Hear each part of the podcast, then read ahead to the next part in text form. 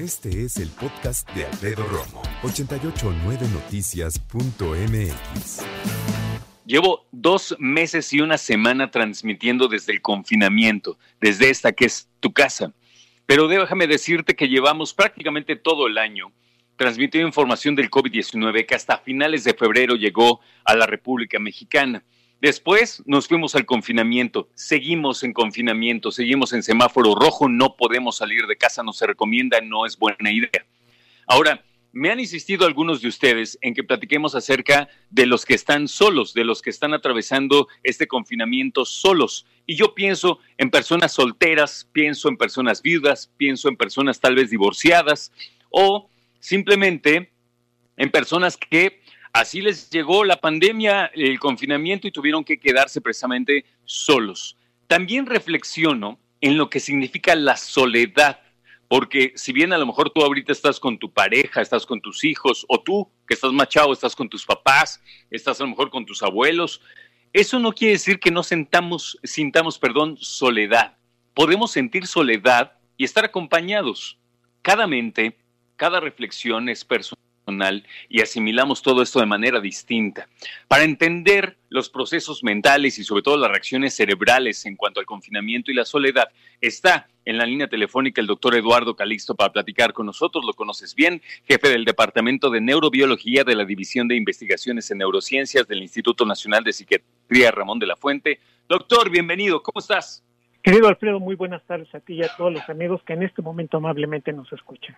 Gracias, y están muy pendientes para saber qué onda con la soledad y el confinamiento. Decía yo, no necesito estar solo físicamente para sentir soledad. ¿Por dónde quieres comenzar, doctor? Te sigo.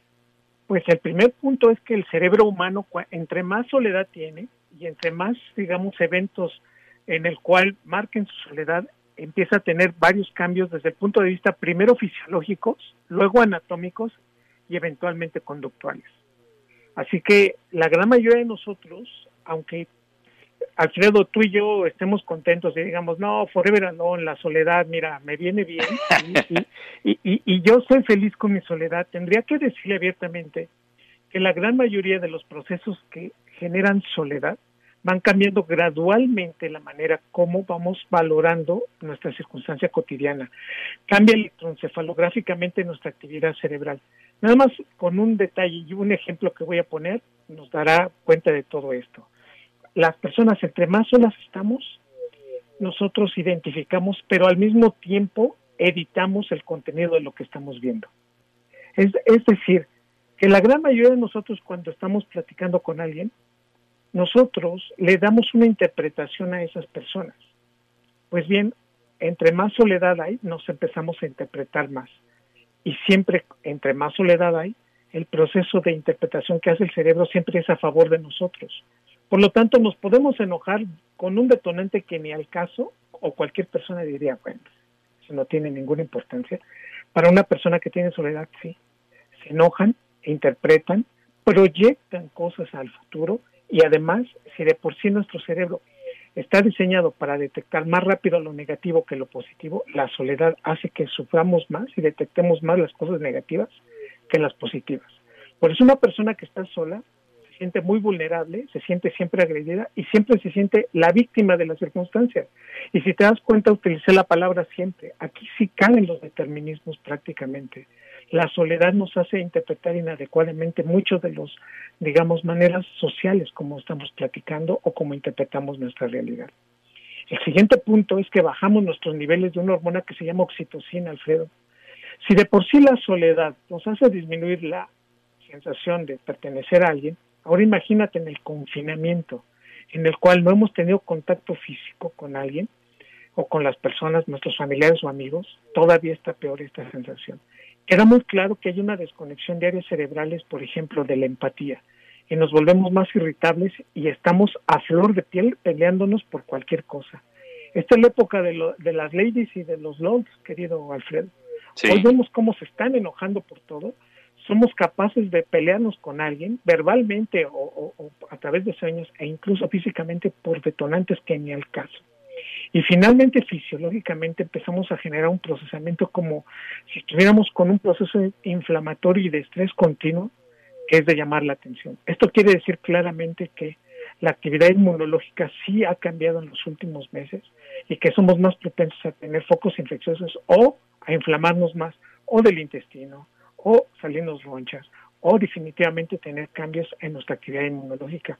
Basta recordar que las personas que, por ejemplo, viven en soledad pueden padecer más cáncer, digamos, la probabilidad de padecer más cáncer, incluso hasta situaciones de infecciones en la boca o diarreas con mayor facilidad. Todo esto es un proceso implícito que nada más para argumentar finalmente en mi, en mi respuesta que Alfredo, es que las personas que viven solas, en promedio, viven promedio 9.7 años menos que cuando estamos viviendo con alguien. 9.7 años menos vive una persona que, que, que, tiene una dinámica en soledad. Hablamos de personas eh, viudas, solteros, eh, divorciados. Ahora, claro, habrá que tomar en cuenta que depende de muchísimas condiciones, ¿no? Pero en promedio se ha llegado a esta conclusión, Doc.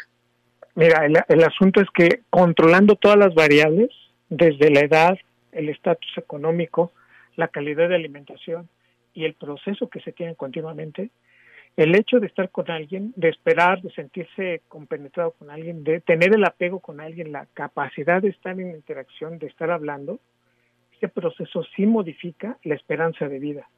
Por eso muchos en este momento no van a decir, no, doctor, prefiero estar solo que mal acompañado. Yo le diría, su cerebro está hecho para tener la capacidad, incluso hasta de estarse peleando el de buenos días y empezar la pelea, a esa retroalimentación. Digo, me estoy viendo todavía muy chistosito, pero el asunto es muy importante. Quiero pedirles, por favor, que argumenten ustedes en favor de que es mejor estar diseñando una vida en conjunto y tal, y tal vez tener esa retroalimentación. Recuérdame, doctor, nos dices que hay eh, tres tipos de cambios ante la soledad, fisiológicos y otros dos. Así es, anatómicos y psicológicos, fisiológicos, anatómicos y, y psicológicos. ¿Qué hay entonces de la soledad? ¿Termina siendo necesariamente siempre una depresión? Puede llegar hasta allá, pero no necesariamente convertirse en una depresión. Fíjate nada más en este contexto, que no es lo mismo tener la soledad cuando somos jóvenes a cuando ya somos, por ejemplo, por arriba de los 60, 62 años, el impacto es muchísimo más fuerte en los cerebros ya de la tercera edad que cuando somos jóvenes.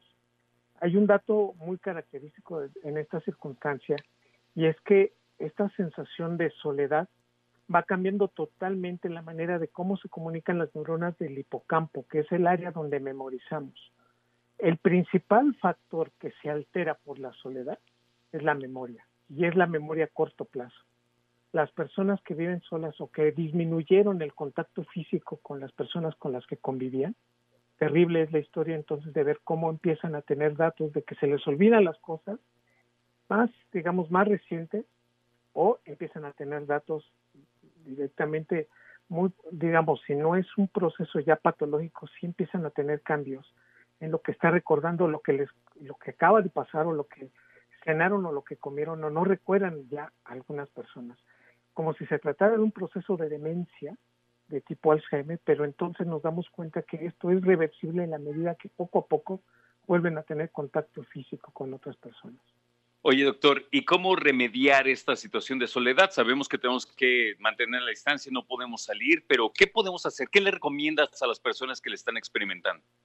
Yo diría directamente, uno, que podemos empezar a hablar y, y decirle a las personas lo importante que somos, recordar con ellos detalles en común hablarle a los abuelitos y decirle, me acuerdo cuándo, y empezar a tratar de, digamos, conciliar esos recuerdos. Segundo, la música, no sabes, tiene un poder autobiográfico impresionante, querido Alfredo, queridos amigos.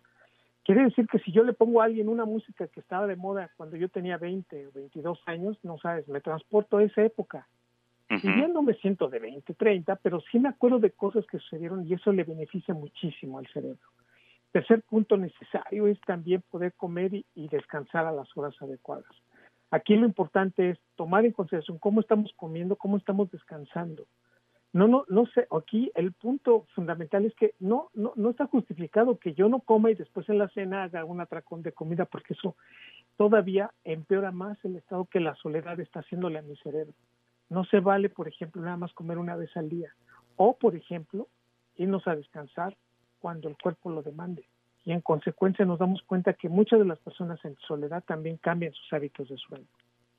Sí, porque termina rindiéndote a lo que te pide el cuerpo y no, y no hacer prevalecer a tu mente y, echarle ganas, como se dice, ¿no? Totalmente, Alfredo. Y aquí el punto es, es esencial. O sea, si, si nosotros vemos que alguien está en soledad y por más que nos diga, no, tú déjame a mí, yo hago mis cosas, yo sabré qué hago, eso es suficiente. Es importante llamarle tantas veces, sea eh, fundamental decirle, estoy contigo. Y mira, aunque tú estés comiendo allá, yo estoy comiendo contigo y déjame decirte lo mucho que te quiero. Y aquí estoy. Y a lo mejor por momentos puede ser uno meloso y cursi, pero eso es importantísimo, al menos de esa manera, vernos cara a cara y decirnos las cosas que pueden ayudar muchísimo a sentirnos mejor. Llegando a ese nivel, doctor, no veo nada mal que alguien de plano ahorita diga, ¿sabes qué? Voy por mi mamá, mi papá para traerlo a la casa. ¿Cómo ves? Sí, sí, si está en sus posibilidades, si es en, esto es, es posible, háganlo. Yo digo abiertamente, es preferible tener esto y atreverse a hacerlo y sentirnos juntos a decir, lo pudimos haber hecho. Este, este efecto fundamental de sentirnos parte de una familia y, y, ser eso, un núcleo social, al cerebro le encanta y de verdad nos regresan los niveles de oxitocina en 24, 48 horas. Y verán ustedes el cambio hasta de conducta de muchas personas. 24 y 48 horas, o sea, hay que esperar tantitito para que la oxitocina regrese, eso es importante. ¿eh? Por supuesto. Y muy importante, Alfredo, yo sé que muchos estamos pasando problemas, estamos escuchando noticias, pero nuestro cerebro nos está enseñando que es más grande que muchos de nuestros problemas. Sí, totalmente. Doctor, ¿en dónde te encontramos en redes sociales, porfa? Arroba Calixto en Twitter, Eduardo Calixto en Facebook. Muchas gracias, Alfredo. Un abrazo fuerte, doctor. Buena tarde. Escucha a Alfredo Romo donde quieras, cuando quieras. El podcast de Alfredo Romo en 889noticias.mx.